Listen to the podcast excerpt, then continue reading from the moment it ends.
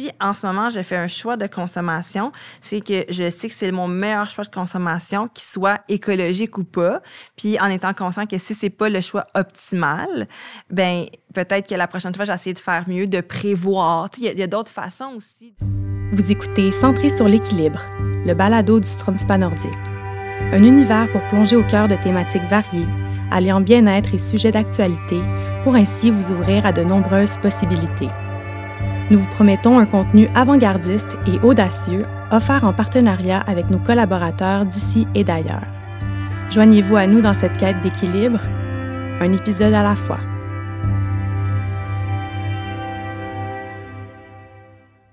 Mais bonjour à vous deux. Euh, merci d'avoir accepté notre invitation là, pour venir nous parler d'un sujet qui est hyper important, euh, qui est la déconsommation.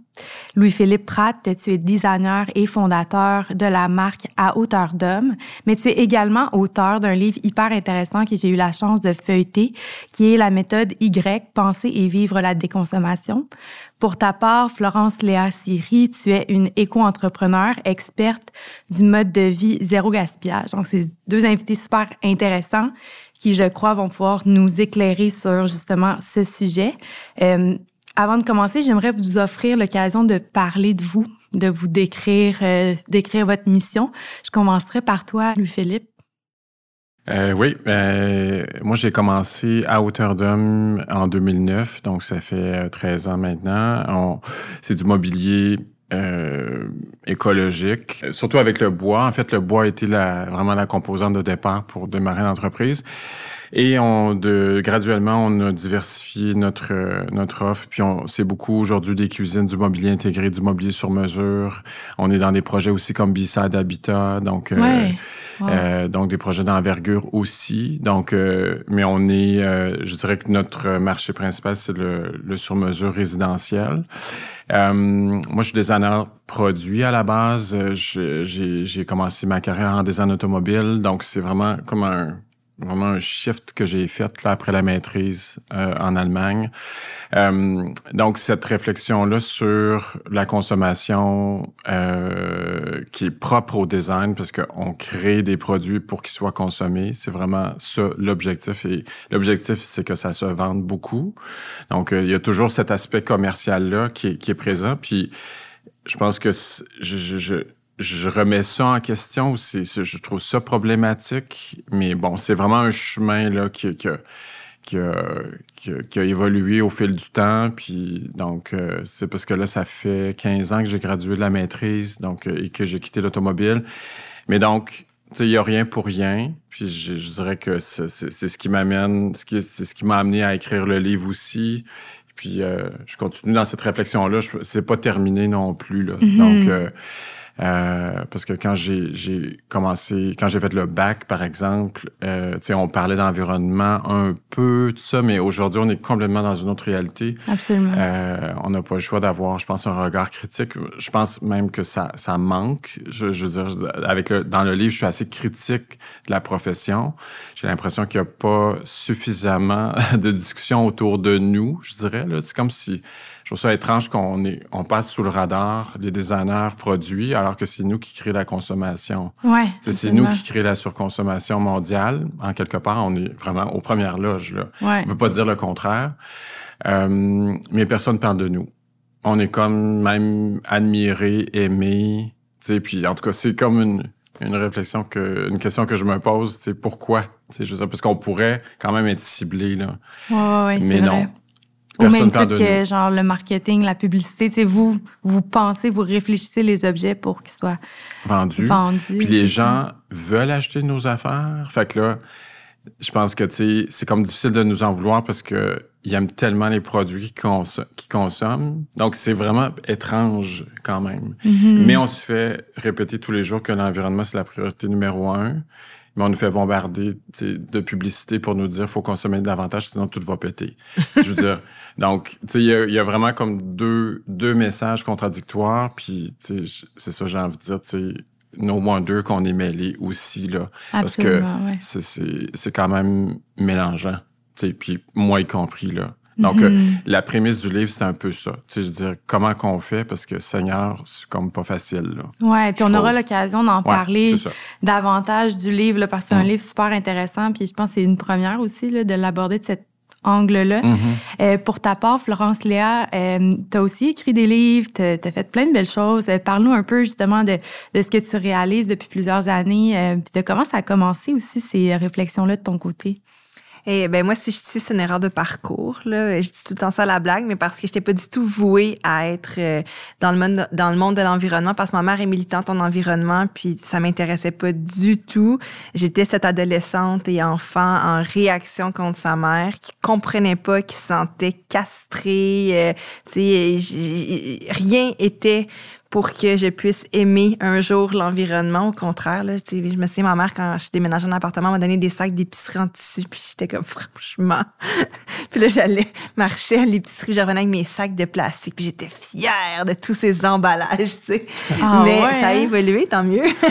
en 20 ans, je me suis quand même euh, réchappée. Mais en fait, euh, moi, c'est que mon père travaillait sur les plateaux de tournage, puis quand j'avais 14 ans, j'étais une adolescente dégourdie, puis j'ai comme déclaré, OK, je suis prête à travailler, puis évidemment, bon, je ne pouvais pas, mais mon père, il dit, bien, viens apprendre à faire la cuisine sur les plateaux de tournage. J'ai fait ça pendant 17 ans, donc j'ai mis fin à ma carrière il y a... Euh, bientôt six ans. Mais euh, au début, je faisais ça euh, l'été, j'étais assistante cantinière. Puis quand j'ai eu 22 ans, je suis devenue chef. Puis j'ai fait ça pendant 10 ans. En étant chef, je me suis bâti des cantines. Euh, j'avais une équipe aussi de production. Je voulais vraiment limiter le gaspillage alimentaire, mais le terme zéro gaspillage n'existait pas à l'époque. Moi, j'ai fondé mon entreprise en 2012, donc je disais que je faisais du développement durable en sachant pas du tout c'était quoi. je disais que je voulais éviter les pertes, mais tu je pense que c'est besoin besoin-là d'éviter les pertes était vraiment très profond, mais il n'était pas compris même par moi-même. C'est juste, c'était comme une impulsion. Puis, tu sais, je crois que même si j'avais rejeté l'enseignement de ma mère toute ma vie, euh, je me souviens quand j'avais 14 ans, mon père travaillait sur un, plateau de tournage, puis il y avait énormément de figurants. Ça se passait dans une foire, puis il y avait beaucoup de commanditaires euh, pour être capable de subvenir aux besoins des figurants. Puis il y avait tellement de déchets, puis de surconsommation, puis de nourriture. Puis du de mes 14 ans, après 20 heures de travail, des fois, parce que des journées exigeantes, moi j'avais encore de l'adrénaline. Puis je disais à mon père, est-ce qu'on peut aller voir euh, des itinérants, puis leur redonner de la nourriture. Donc, ça m'a toujours très habité, mais j'étais pas consciente que c'était ça. Puis, quand je suis devenue chef, les conditions de travail sont devenues de plus en plus difficiles. Donc, euh, en 99, quand j'ai commencé, ben, on avait 10 euh, dollars par personne. Bon, on avait, j'étais pas la chef, mais la cantinière avait 10 dollars par personne. Les gens payaient leur propre café, euh, leur petite gâterie. Puis, quand j'ai mis fin à ma carrière en 2016, personne payait pour rien. Les exigences étaient devenues insurmontable et les conditions de travail avaient dégringolé, mais de façon drastique. Donc, en 17 ans, le prix de la nourriture a augmenté en flèche, mais les conditions, tu sais, on se retrouvait plus là. Mais moi, j'avais comme un certain orgueil d'être une jeune femme qui euh, aimait ça, même si tout le monde disait, mon Dieu, quel métier de marge. Je me suis fait dire ça plein de fois, tu sais. Puis, finalement, ben, j'ai juste trouvé ma créativité là-dedans. Puis, mon réflexe a été euh, de pas m'insurger, c'est de prendre cette contrainte-là puis d'en faire quelque chose de beau. Puis, plus je cuisinais avec rien, plus j'avais du succès donc je me sentais valorisée. Puis c'est comme ça que, en fait, je me suis mis à faire du zéro gaspillage. Mais comme le terme n'existait pas, je disais que je faisais de l'économie familiale. Puis un jour, avec l'avènement du mouvement zéro déchet, euh, pas créé, mais popularisé par Bea Johnson, le terme zéro gaspillage est arrivé. Donc, je me suis mis à dire que je faisais euh, du zéro gaspillage alimentaire. Mais pour moi, en fait, je fais de euh, l'économie familiale. Donc, je faisais simplement prendre un concept de base que j'ai modernisé avec tout ce qu'on connaît maintenant. Puis, j'apprends aux gens à être euh, créatif, mais surtout d'être très efficace. Puis en étant, en adoptant ce mode de vie-là, tu deviens super économe, mais pas parce que tu es cheap, c'est parce que tu vois pas d'autre façon de gagner du temps, de l'argent puis d'énergie. Mm-hmm. Puis pour moi, c'est ça qui me valorise la plus. Donc, je gagne beaucoup sur moi-même en me connaissant, en communiquant avec les gens, puis en prenant soin de la planète, mais en ayant du fun à le faire. Donc, c'est pas du tout dans la restriction, comme le, le mode de vie zéro déchet le suggérait à l'époque, mais c'est dans la créativité. Donc, euh, tu sais, le terme empowerment, là, donc l'autonomisation est, vraiment euh, au cœur de ma démarche, dans le fond. Puis euh, maintenant, je fais de l'éducation populaire. Donc, j'ai quitté le milieu pour pouvoir faire euh, principalement des conférences, mais ça m'a amené à écrire des livres puis à, être dans les médias. Mais c'est tellement deux parcours qui, qui sont différents, mais qui, je trouve, les deux, vous faites vraiment preuve de, de créativité, puis vous changez les perspectives qui étaient comme un peu acquises par votre milieu. C'est mm-hmm. vraiment comme revoir, repenser chaque milieu. Puis c'est, beau de le faire à partir de l'interne aussi, de, de, le faire à partir de... Tu sais, comme tu le fais en étant designer, tu le fais pas en étant un, quelqu'un qui revendique pour l'environnement. Mm-hmm. mais, mais tu revendiques pour l'environnement, ce que je trouve ça mm-hmm. super intéressant. Mais euh, pour en revenir à toi, euh, Louis-Philippe, dans ton livre, ça, tu parles de ton parcours, puis à la base, c'était designer automobile. Puis moi, ce qui m'a frappé dans, dans la lecture, c'est que justement, tu sais, un modèle de voiture était réfléchi comme super longtemps avant d'être mis en marché, puis que finalement, le prochain était déjà sur la, sur, dans, dans le, pipeline de production, finalement. Fait que, euh, ça, là, de, de, créer cette obsolescence programmée comme ça, et, et t'en penses quoi? Puis est-ce que c'est l'élément déclencheur qui a, été derrière ta prise de conscience? Euh, oui, quand même. En fait, quand j'étais à la maîtrise en Allemagne, c'est comme une, grande école dans, le domaine, donc j'accédais à mon rêve en quelque sorte, mais je commençais aussi à, regarder ça d'un autre œil. Puis des fois, quand on est dans la machine, c'est comme si, c'est ça, on voit l'envers du décor aussi. On, ça reste pas juste un fantasme. C'est comme si là, on, c'est ça, on, a accès à comment ça fonctionne. Puis, puis euh, j'ai comme réalisé que le rôle du designer automobile, c'était vraiment que de dessiner une belle forme qui allait se vendre. Il n'y avait rien d'autre. Il n'y avait pas de réflexion. Il n'y avait pas euh, aucun, euh, aucune influence que je pouvais avoir au-delà de l'esthétique. C'est vraiment, c'est ça le boulot qui est à faire. Donc, c'est de faire une forme qui va se vendre. Euh, alors que moi, la réflexion en amont m'intéresse. Donc, euh, la stratégie, le, contexte social, la société, euh, les tendances au niveau plus large, je trouve ça super important. Mais comme designer automobile, on a on n'a pas notre mot à dire. Si on nous demande de faire un SUV, on fait un SUV. Puis euh, si t'es pas content, ben il y, a vraiment une liste de, tu sais, une file de gens qui veulent faire ce métier-là. C'est excessivement compétitif et, et difficile dans le fond d'y accéder. Fait que, tu sais, on n'a pas de, c'est ça. Donc euh, moi, ça, ça, ça, ça, devenait problématique. Ma, mon, ma thèse finale de maîtrise, c'était une voiture écologique avec Mazda. Puis, mais tu sais, je, je, voyais bien que dans mes collègues, euh, j'étais comme un mouton noir. Là. Je, je, posais des questions que personne se posait. Puis tout le monde, j'avais l'impression que les gens se disaient, tu sais, enjoy, là. C'est comme, il est où le problème, là? Tu je veux dire, si tu veux travailler chez Mercedes, tu si un job chez Mercedes, vas-y, là. J'étais comme, ouais, mais non, moi, je peux pas, c'est pas vrai, je vais dessiner des voitures pour les gens riches toute ma vie. Tu sais, c'est comme, je, je, réalise aussi que j'ai un côté, c'est ça, je, je l'élite, je pense, tu a jamais été mon objectif. Tu sais, je veux dire, de, euh, avec à, hauteur d'homme, je pense même le nom de l'entreprise, il y avait, y avait ça derrière, tu sais, l'idée de, de, vouloir être accessible, euh, de vouloir, euh, même si aujourd'hui, je sais qu'on est quand même dans le haut de gamme, mais c'est, c'est, je trouve que c'est un défi plus intéressant de d'essayer de créer quelque chose qui est accessible au commun des mortels que de faire quelque chose qui qui c'est ça, qui, qui, qui, est seulement pour une élite. Donc, euh, donc tu sais, c'est comme si cette réflexion-là en automobile, tu sais, euh, a, commencé en automobile, mais a, a, découlé sur tout le reste de ma carrière aussi. Euh, et puis, j'ai décidé de quitter, en fait. Donc, après la maîtrise, je voyais que, en fait, ça allait pas être suffisant pour moi de faire ce métier-là. J'allais pas j'allais finir par juste rebrasser la même sauce de ce que j'avais appris, mais j'allais pas pouvoir approfondir toutes ces questions-là, même si c'était une, énorme décision pour moi parce que j'avais comme tout, j'avais vraiment misé là-dessus dans ma vie, j'avais j'avais travaillé fort pour me rendre là. Mais euh, je me disais, je vais, je vais tourner, je vais finir par tourner en rond en fait.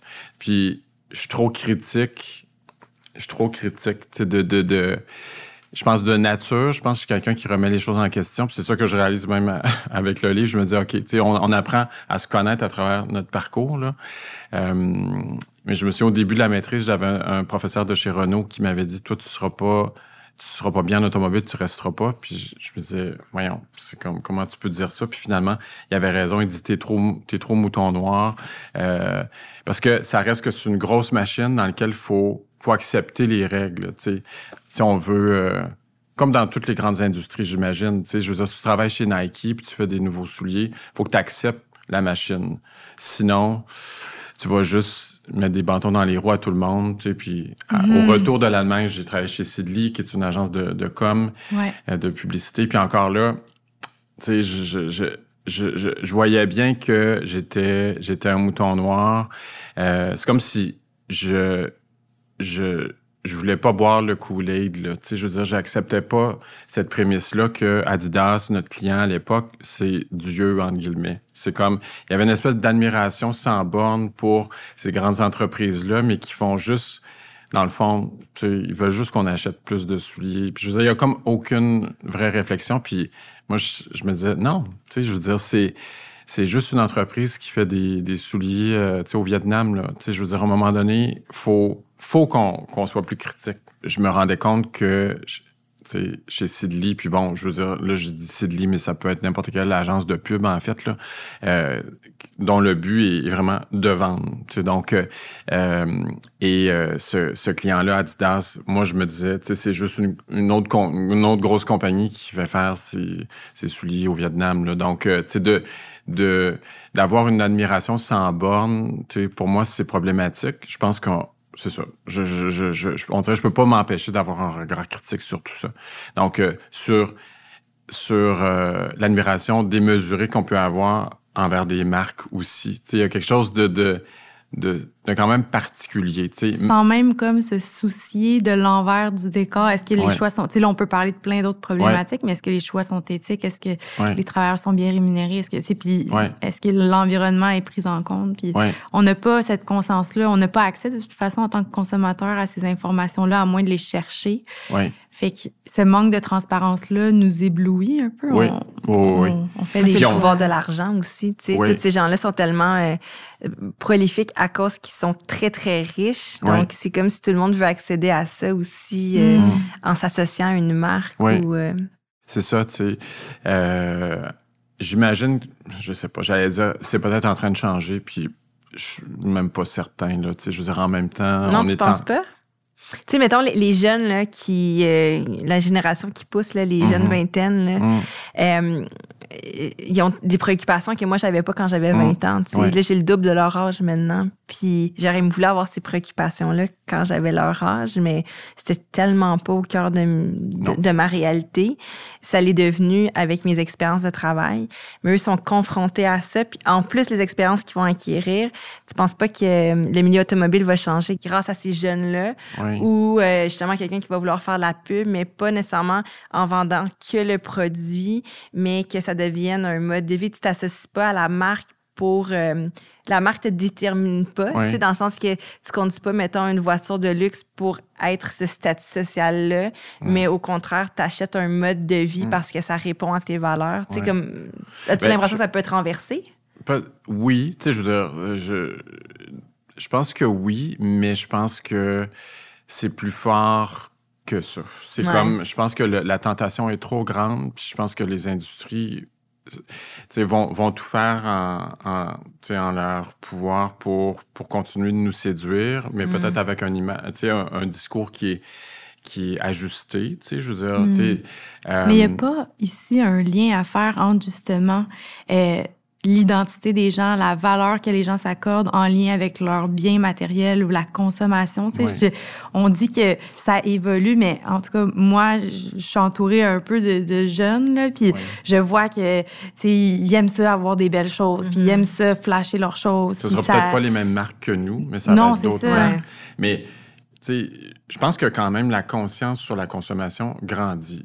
Ouais. Je veux dire, ça, je, je pense que, tu sais, il faut... C'est ça, il y a quand même une évolution, là-dessus. Je pense qu'on...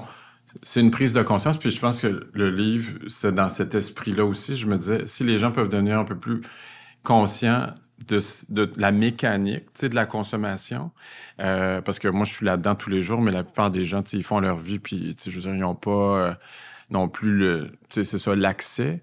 Euh, mais quand même, ça reste qu'on est dans un monde capitaliste. Je veux dire, puis les, les, les tentations sont, sont nombreuses, sont quotidiennes. Puis c'est ce que je voulais aussi explorer dans le livre, c'est que euh, toute la notion d'identification, justement, j'ai l'impression que c'est un peu à la base de tout ça. Mais c'est super intéressant, au moins juste d'en prendre conscience, même si on peut pas tout défaire ça. tu sais. Moi, je sais que, par exemple, en design, je viens du design automobile. J'aime les voitures, malheureusement. Je veux dire, c'était une passion. Je peux pas me, me départir de ça complètement, même si je suis ultra critique de l'industrie automobile, puis je pense que c'est le cancer de la planète.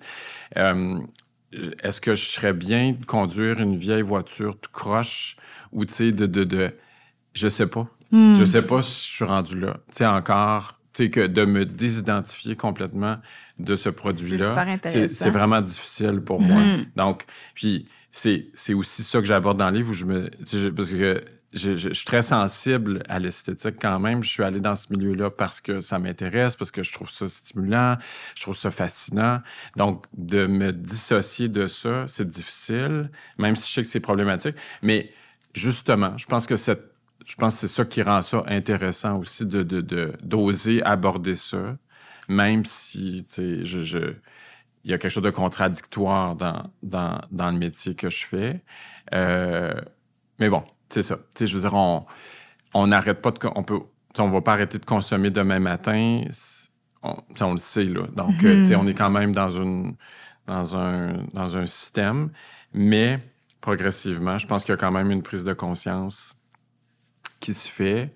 Parce que je regarde en 2009, quand j'ai parti de l'entreprise, le- l'aspect environnemental, c'était cute au mieux, là, dans la perception des gens. Mais ça n'allait pas plus que ça. Donc, euh, alors qu'aujourd'hui, c'est, euh, intégré par tout le monde. C'est une évidence pour, je dirais, tous nos clients ou presque. Euh, Il y en a beaucoup qui viennent nous voir pour ça. Euh, alors que, donc, ça fait juste 13 ans. Donc, euh, tu sais, je me dis quand même, il y a quand même une évolution. Mhm. Euh, Puis, est-ce que de ton côté, tu l'observes aussi, Florence Léa, ce- ce- que, les gens se- sont plus conscients Oui, de. sais, les- parce que dans, dans vos deux cas, vous avez commencé il y a quand même quelques années votre Mhm. démarche. Fait que vous avez aussi été en je veux dire, proximi- à, à proximité avec le consommateur de manière différente. Mais toi aussi, est-ce que tu remarques que ces gens-là évoluent puis ont plus dans leur tête là, le- le- l'intérêt pour l'environnement puis le désir de s'améliorer en cons- consommant moins peut-être ou juste en consommant mieux? Mais euh, moi, c'est bizarre ce que je veux dire, mais tu sais, il y, a- il y a certaines personnes qui font euh, du zéro déchet ou de la décroissance qui sont dans le même piège de la performance. Puis ça, je trouve qu'on l'aborde jamais. Hier, j'écoutais euh, un documentaire, puis il y avait une intervenante qui disait qu'en ce moment, il y a deux vagues. Qu'il y a la vague de, euh, justement, l'écologisme, puis la, la- la transition plus verte, et, euh, et il y a l'autre vague de surconsommateurs. Mais moi, la radicalité des deux bords, je trouve que c'est le même problème. Mm. Que j'ai- moi, j'ai envie qu'on se retrouve, puis qu'on arrête de se juger, puis de mettre tout en opposition. Moi, ça, là, je suis plus capable que si t'as pas une voiture électrique, ben, t'es une mauvaise personne. Si euh, t'as pas un bidet, t'es une mauvaise personne. Eh, Je suis plus capable. Est-ce que le papier de toilette peut être complémentaire au bidet? Peut-être que oui, mais comment? Tu sais, c'est comme, c'est tout. C'est drôle mon exemple, excusez-moi. c'est ce que je viens d'avoir une discussion là-dessus, vu que c'était comme frais dans mes mémoires, là. Mais dans le sens que tout peut être complémentaire. Si on met tout en opposition, ça va juste faire deux canaux qui s'entendront jamais. Mhm. Tandis que si les gens ils se mettent à ouvrir un dialogue, ça va faire toute la différence. Puis on n'a pas tous la même réalité. Tu sais, je veux dire, Ben il y a des gens qui habitent en banlieue, ont quatre enfants, il y en a qui habitent au centre-ville seuls, il y en a. Tu sais, je veux dire, il y a, il y a- il y a vraiment. On peut pas tous se comparer. Puis je pense que ça nous mène aussi dans un, justement, un, un, esprit de comparaison, de jugement, justement, qui est pas productif. non, euh, puis là, c'est qui qui est supérieur à l'autre? Ouais. Moi, les- moi, j'en ai marre de ces euh, gens dont bonnes qui prennent soin de l'environnement, peu qui ont compris, puis qu'on devrait donc s'inspirer d'eux. tu sais. Mm, Eh, moi, je mm, suis mm. pas capable. Ouais. C'est à la limite, je me méfie de ces Ouais. gens-là parce qu'il y a beaucoup d'hypocrisie derrière ça. tu sais. Puis ça reste que c'est un sacré gros privilège parce que tout le monde n'a pas nécessairement les moyens de Mm. consommer vert. Tout le monde n'a pas, tu sais.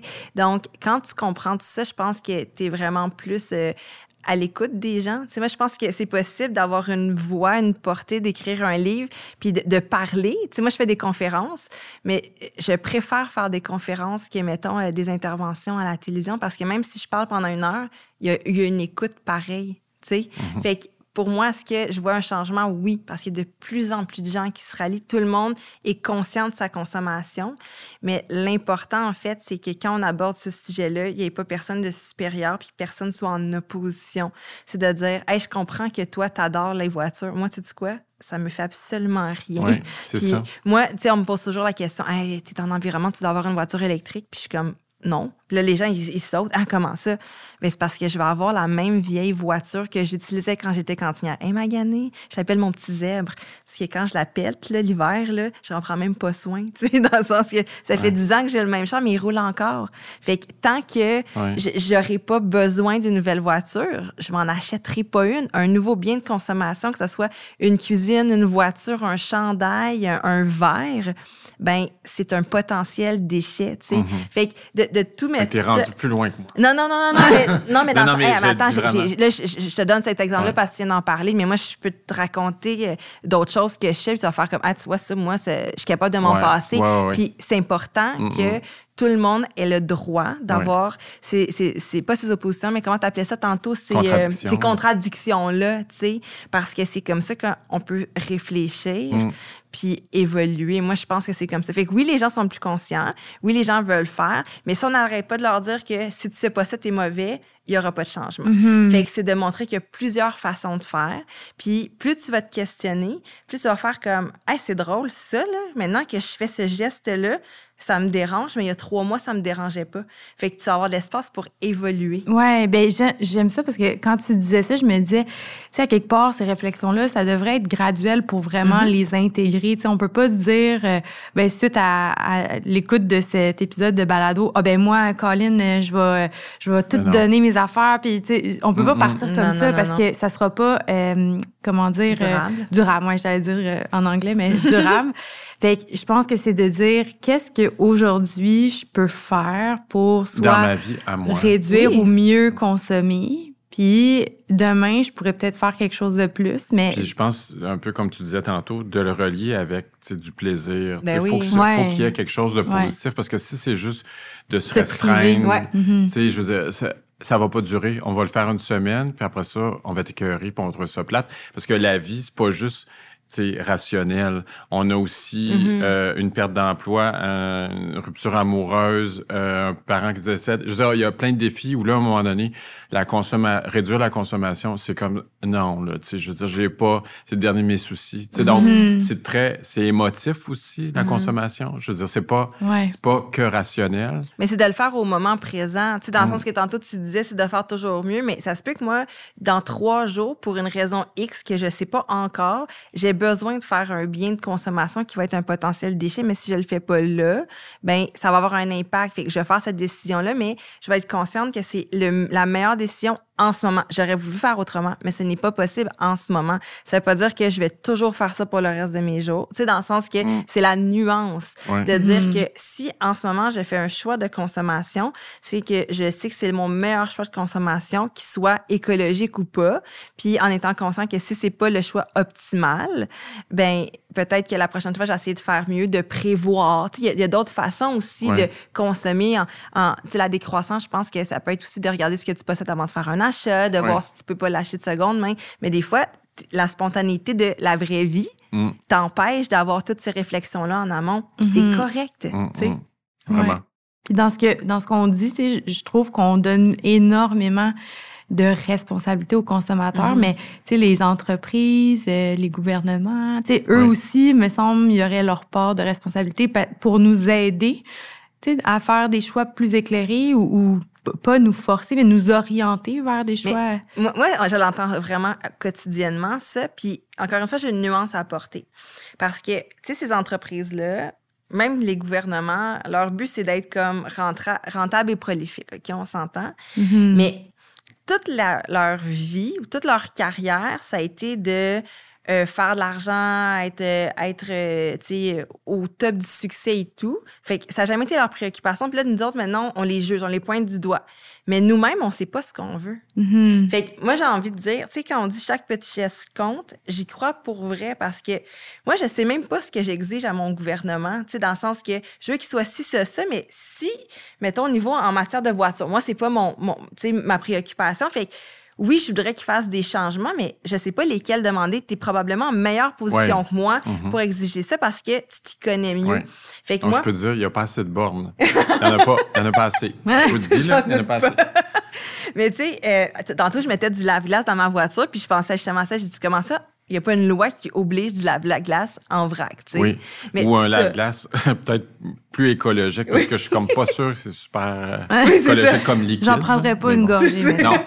Mais ça pour dire que, tu sais, moi, ça, c'est pas mon département. C'est Mm-mm. c'est pas. Je vais exiger quelque chose que je comprends pas. Fait que c'est pour ça que chaque petit geste compte parce que si on a une discussion pertinente, puis là, que tu m'allumes à quelque chose, hey, peut-être que. Là, je m'attendais pas à ça, mais que dans deux jours, je vais passer cinq heures à faire de la recherche puis la lecture pour m'éduquer puis Mm, mm, m'informer. Puis là, le sachant, je vais faire des changements après ça dans Oui. deux mois, six mois, un an, deux ans. Puis moi, c'est ça que je trouve qui est important, c'est qu'on se donne l'espace que à chaque jour, on évolue. Des fois, on recule un petit peu, des fois, on avance, mais au moins, on a une réflexion qui est ouverte. Mm. Puis comme ça, plus on va se transformer, plus on va savoir de, hey, telle entreprise, je refuse de t'encourager dorénavant parce que ça ne répond pas à mes valeurs. Mois, je savais pas que j'avais ces valeurs-là, mais maintenant, je le sais. Donc, Mm. c'est terminé. Tu Mm. tu comprends-tu? Fait que Oui. je pense que il faut qu'on arrête de dire que c'est encore une fois le gouvernement ou les grandes entreprises contre les consommateurs. Comment est-ce qu'on peut Mhm. faire ensemble? Puis eux autres, ben, tu sais, euh, oui, ils vont vouloir s'acheter, euh, tu sais, de- de- des points verts, puis euh, une belle conscience, puis tout. Mais à un moment donné, euh, si ils, ils que les, les consommateurs puis les citoyens, ils savent mieux ce qu'ils veulent. Hey, là, ils pourront plus nous faire du greenwashing comme ils nous font en ce moment. Ils pourront plus nous le rentrer dans la bouche, là, parce qu'on va être mieux éduqués. Fait que, tu sais, on va se retrouver. Fait que je pense que je comprends tout à fait ce- cette façon-là de dire, mais pourquoi eux, puis c'est comme, c'est à, c'est à nous autres, puis c'est pas eux autres de le faire. Mais si nous, on prend pas notre pouvoir d'agir, puis notre pouvoir Ah de non, mais c'est citoyen, les deux, là. ben, on saura jamais comment Ouais, ouais. les influencer. Puis parce que, tu sais, on, on se rend pas compte à quel point on peut les tenir aussi en disant, hey, moi, si je décide d'acheter, d'arrêter d'acheter tel produit, va falloir que tu te revires de bord. Ben oui, mais ça. on le fait pas parce qu'on le sait pas.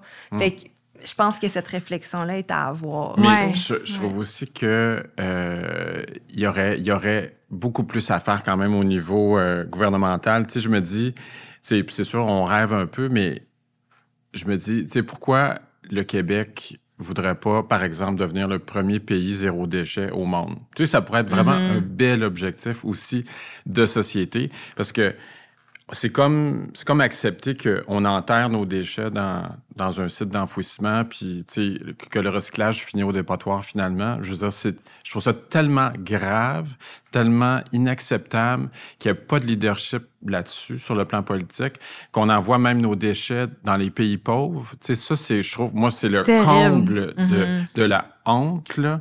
Euh, tu sais, imagine ces gens-là qui reçoivent nos containers avec nos vieilles affaires. Puis là, il y avait un documentaire à, à Enquête à Radio-Canada là-dessus euh, Ah, il y a quelques mois. sais. Tu sais, c'est horrible. Hey, toute ma famille puis moi, c'est, on, on l'a écté, là, puis on Genre, a devrait pogné. être criminel.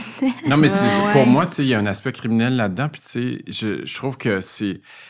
Faut. euh, C'est ça. Je veux dire, il y a- il y, a énormément à faire sur le plan du recyclage. Tu sais, j'ai l'impression qu'il faudrait qu'on devienne, qu'on développe des filières là-dedans à l'université, même au cégep, qu'on puisse étudier en recyclage. Ouais. il y a beaucoup de choses, je pense, qui, qui peuvent être faites. Mais la génération actuelle au, au pouvoir, là, ils sont tellement dépassés là, que même si on, met de la pression sur eux, ils savent pas comment. Tu sais, je vais vous donner un exemple. je sais pas si j'ai le droit de le dire publiquement, mais dernièrement, il y avait une campagne électorale.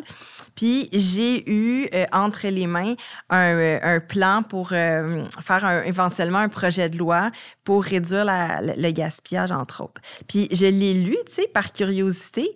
Puis euh, l'idée, moi, je suis all-in pour ça, on s'entend.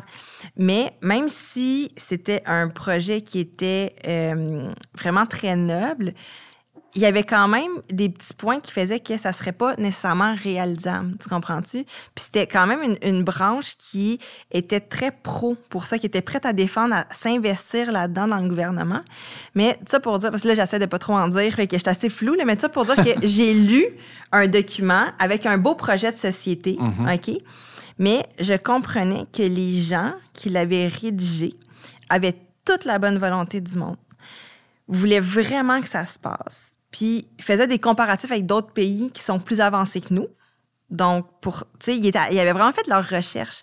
Mais en tant que personne qui travaille là-dedans, qui discute avec des gens, avec des entreprises, puis tout ça, je voyais qu'il y avait plein de lacunes, puis que si ça passait de telle façon, ça ne ça serait juste pas réalisable. Ça serait, ça ferait juste encore plus polariser les gens.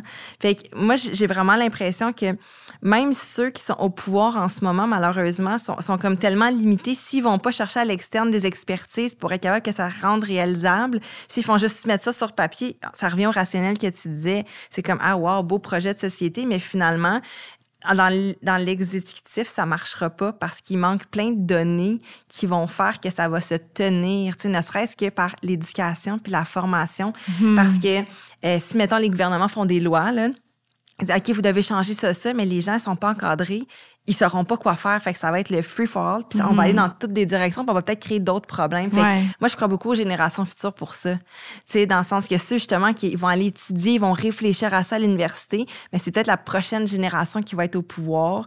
Puis qui va être capable de, de, de comprendre ces subtilités-là en ce moment qui manquent. Parce que, tu sais, je suis vraiment dans ton équipe. Puis je pense exactement comme toi. Mais je pense qu'en ce moment, les gens qui sont au pouvoir ont peut-être un petit peu trop envie d'être comme le messie du pouvoir encore tu comprends ce que je veux dire? Mm-hmm. Dans le sens qu'ils sont peut-être plus attirés au pouvoir, par le pouvoir, en fait, que par comme l'impact social qu'ils peuvent avoir. C'est mon c'est ma lecture personnelle, pas tout le monde là, tu sais, je vais pas faire une généralité mais j'ai remarqué que puis ça m'a comme un peu désolé de, de, lire ce document là avec un beau projet potentiel de société puis de faire comme ah, j'aurais tellement voulu faire comme bravo, c'est parfait puis de faire comme hey, tu sais quoi il manque des affaires pour que ça soit réaliste, ça marchera jamais, même si c'est beau sur papier, tu sais. Hmm. Mais eux, ils n'étaient pas intéressés à faire des ajustements, justement? Ben oui, mais tu sais, je veux dire, en campagne électorale, je pense que les enjeux sont différents, là, on s'entend, là. Fait que ça veut pas dire que ça, ça fonctionnera pas, tu sais. Mm-hmm. Puis moi, c'était vraiment... Euh, je, l'ai lu avec un, regard de citoyenne aussi et avec mon expertise, mais c'est juste que ce que je veux dire, c'est que des fois, tu mets sur papier quelque chose parce que tu as la volonté de le faire, mais malheureusement, c'est comme s'il y a des petits trous dans le casse-tête qui fait que mhm. ben, la, surface sera pas lisse. Mais en même temps, c'est un point de départ. Il Vaut mieux peut-être quelque chose d'imparfait, mais qui est déjà un début de changement que d'espérer, un peu au même titre que sur le plan individuel, que à un moment donné, on, on, essaie de faire des changements. C'est peut-être pas parfait, mais au moins, on commence. Oui, on est dans l'action, on avance. Parce que moi, j'ai l'impression qu'il y a quand même un, manque de leadership au niveau gouvernemental, puis que ça a un rôle à jouer dans notre motivation aussi individuelle. Mm-hmm. Euh, euh, si c'est comme un enfant avec son parent, si le parent, je veux dire, c'est un modèle aussi. Puis si le modèle nous envoie un certain message, ben je veux dire, ça finit par avoir une incidence sur les mentalités. Ah ben moi, je suis l'exemple euh, euh, première, dans le sens que j'ai refusé l'éducation de ma mère toute ma vie, puis finalement, je fais la même chose qu'elle, mais avec une autre couleur, dans le fond. Mais tu sais, ce que je voulais dire par rapport à, l'exemple que je te donnais, parce que j'essaie de rester vague non plus pour pas divulguer quoi que ce soit, ben mais, dans le sens que la façon que c'était écrit, même si c'était euh, très beau sur papier, ça aurait créé d'autres problèmes. C'est ça, mm-hmm. puis d'autres problèmes qui auraient peut-être eu des impacts encore plus grands que tu peux pas voir venir. Fait que c'est ça, je veux dire méconnaissance. Mais c'est ça, c'est comme, c'est de dire rationnellement, je comprends que c'est ce que je dois faire, mm. mais si tu, tu vas pas faire tout le, le, le, le boulonnage, le, puis, euh, serrer toute chaque, vis comme du monde, à demander, j'essaie de faire des parallèles pour que, avec ton métier, mais, genre, ta chaise, elle va lâcher, Fait que c'est un petit peu comme ça que je le voyais dans le fond, mm-hmm. tu sais.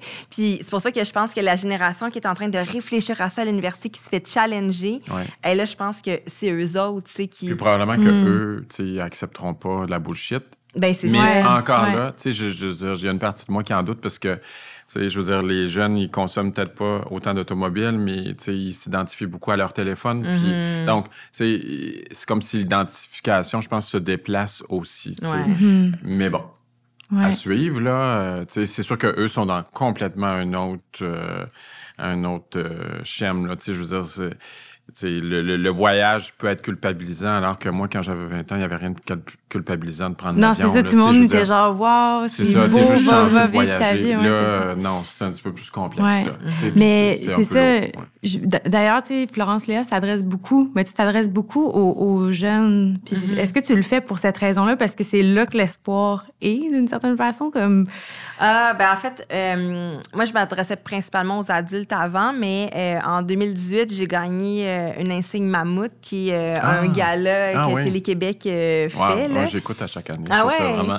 Mais c'est vraiment inspirant, mais ouais, certain. Je ça là. Ben, moi, je revenais pas qu'il m'ait sélectionné, là, tu sais, puis à ma grande surprise, j'en parle, j'ai des frissons encore. C'est ça, ouais, ça fait chaud quand Ben ouais, mais tu sais, j'en revenais pas de, de gagner, tu sais, je veux dire, quand je voyais la brochette de personnes, on était, je pense, 20 à l'époque en nomination, puis on était 5 euh, récipiendaire. Puis, tu sais, je, veux dire, j'étais. En plus, j'étais la première à gagner dans le gala de la soirée. Puis, j'étais juste comme, ah!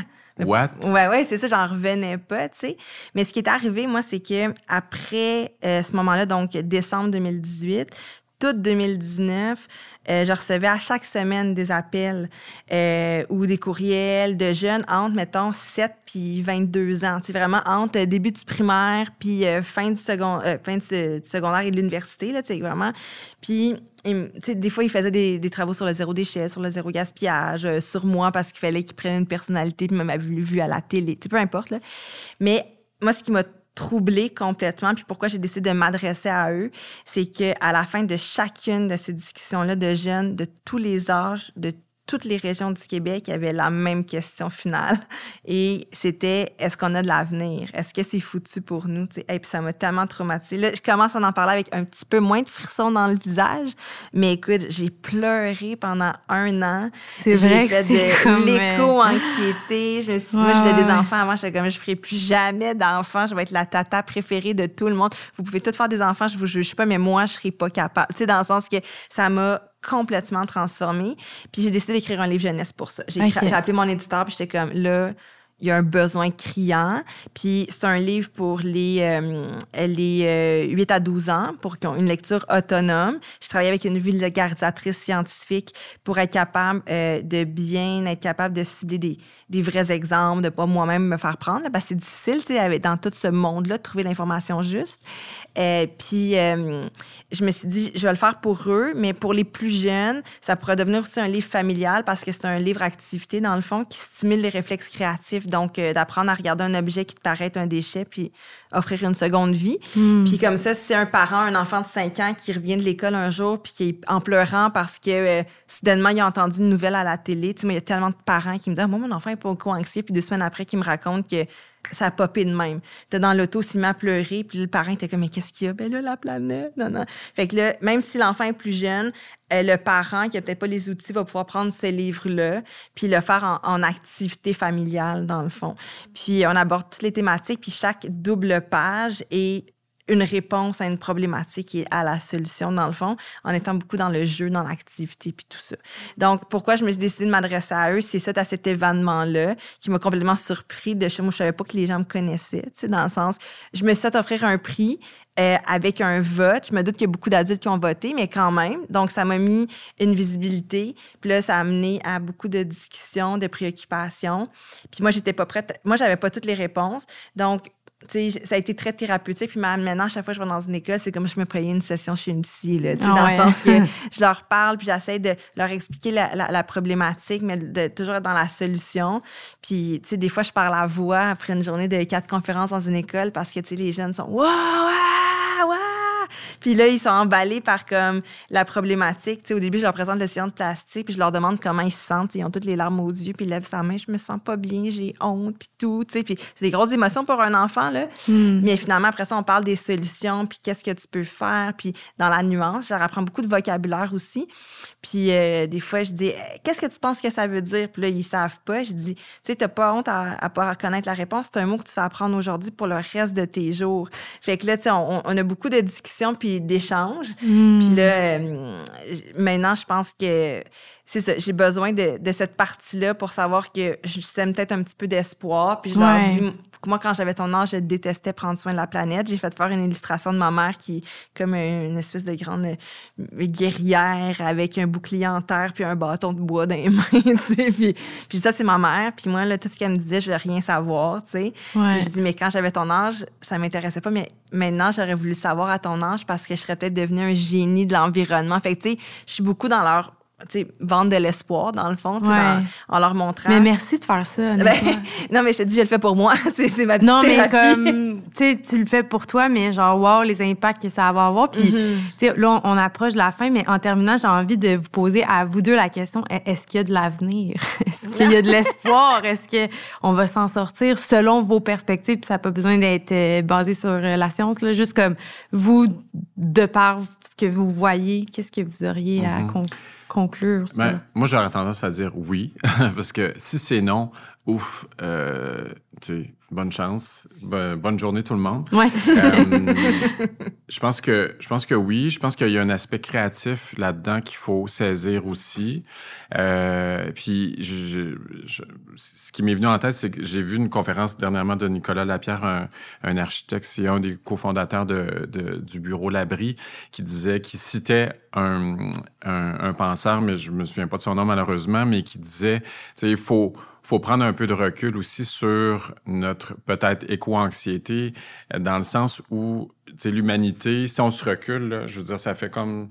euh, ça fait pas longtemps qu'on est dans cette consommation-là. C'est normal qu'on n'ait pas trouvé toutes les solutions. Là. Ça fait 100 ans qu'on est dans, admettons, dans une ère industrielle plus intensive. Je veux dire, donc, juste de, de, prendre conscience quand même que, ça fait pas mille ans, là. Donc, on est en train quand même de s'ajuster. C'est un, un gros bateau. Euh, la, la prise de conscience grandit. C'est positif. C'est sûr qu'il y a, il y y y a nous qui, qui prenons conscience, mais il y a du monde qui, s'en- qui vraiment qui en ont rien à foutre. Donc, euh, mais tout ça, je pense avec le temps, va, va, va- Je suis quand même confiant, moi, qu'on va trouver des solutions, puis notre prise de conscience va grandir. Je pense que ça, part beaucoup de là. Tu sais, quand on n'est pas, même pas conscient qu'on surconsomme, tu sais, on est comme dans, dans, dans, dans, dans le noir, là, tu sais.